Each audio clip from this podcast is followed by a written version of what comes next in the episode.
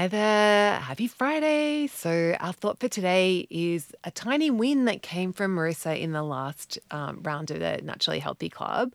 And the thought that goes along with this, which was the title of the tiny win, was It's better if I don't. and Marissa had said, after an event out last night where there were cookies at the door and my son offered me chocolate from a bag of candy they gave him, I had already had my treat earlier in the day.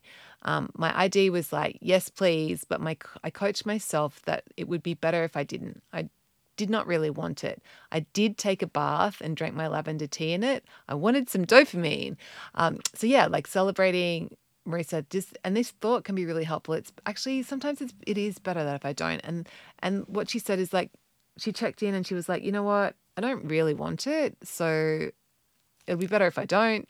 And then it just, and then also that she gave herself something that she did really want, like she did want a bath and she had did want some tea, like, and that gave her the dopamine that she would have got from the um, from the chocolate. So this is a really helpful thought. Like it's better, it's better when or better if, like, and that directs your brain to the reasons why you'll be better off if you like stick to your, if you don't, you know overindulge in whatever it is. So, um, yes, have a beautiful Friday, and I'm looking forward to seeing your tiny win in the group this week, or your tiny lesson. If it's been a there's been a week of lessons, that's always good too. We want, um, but yeah, looking forward to hearing from you.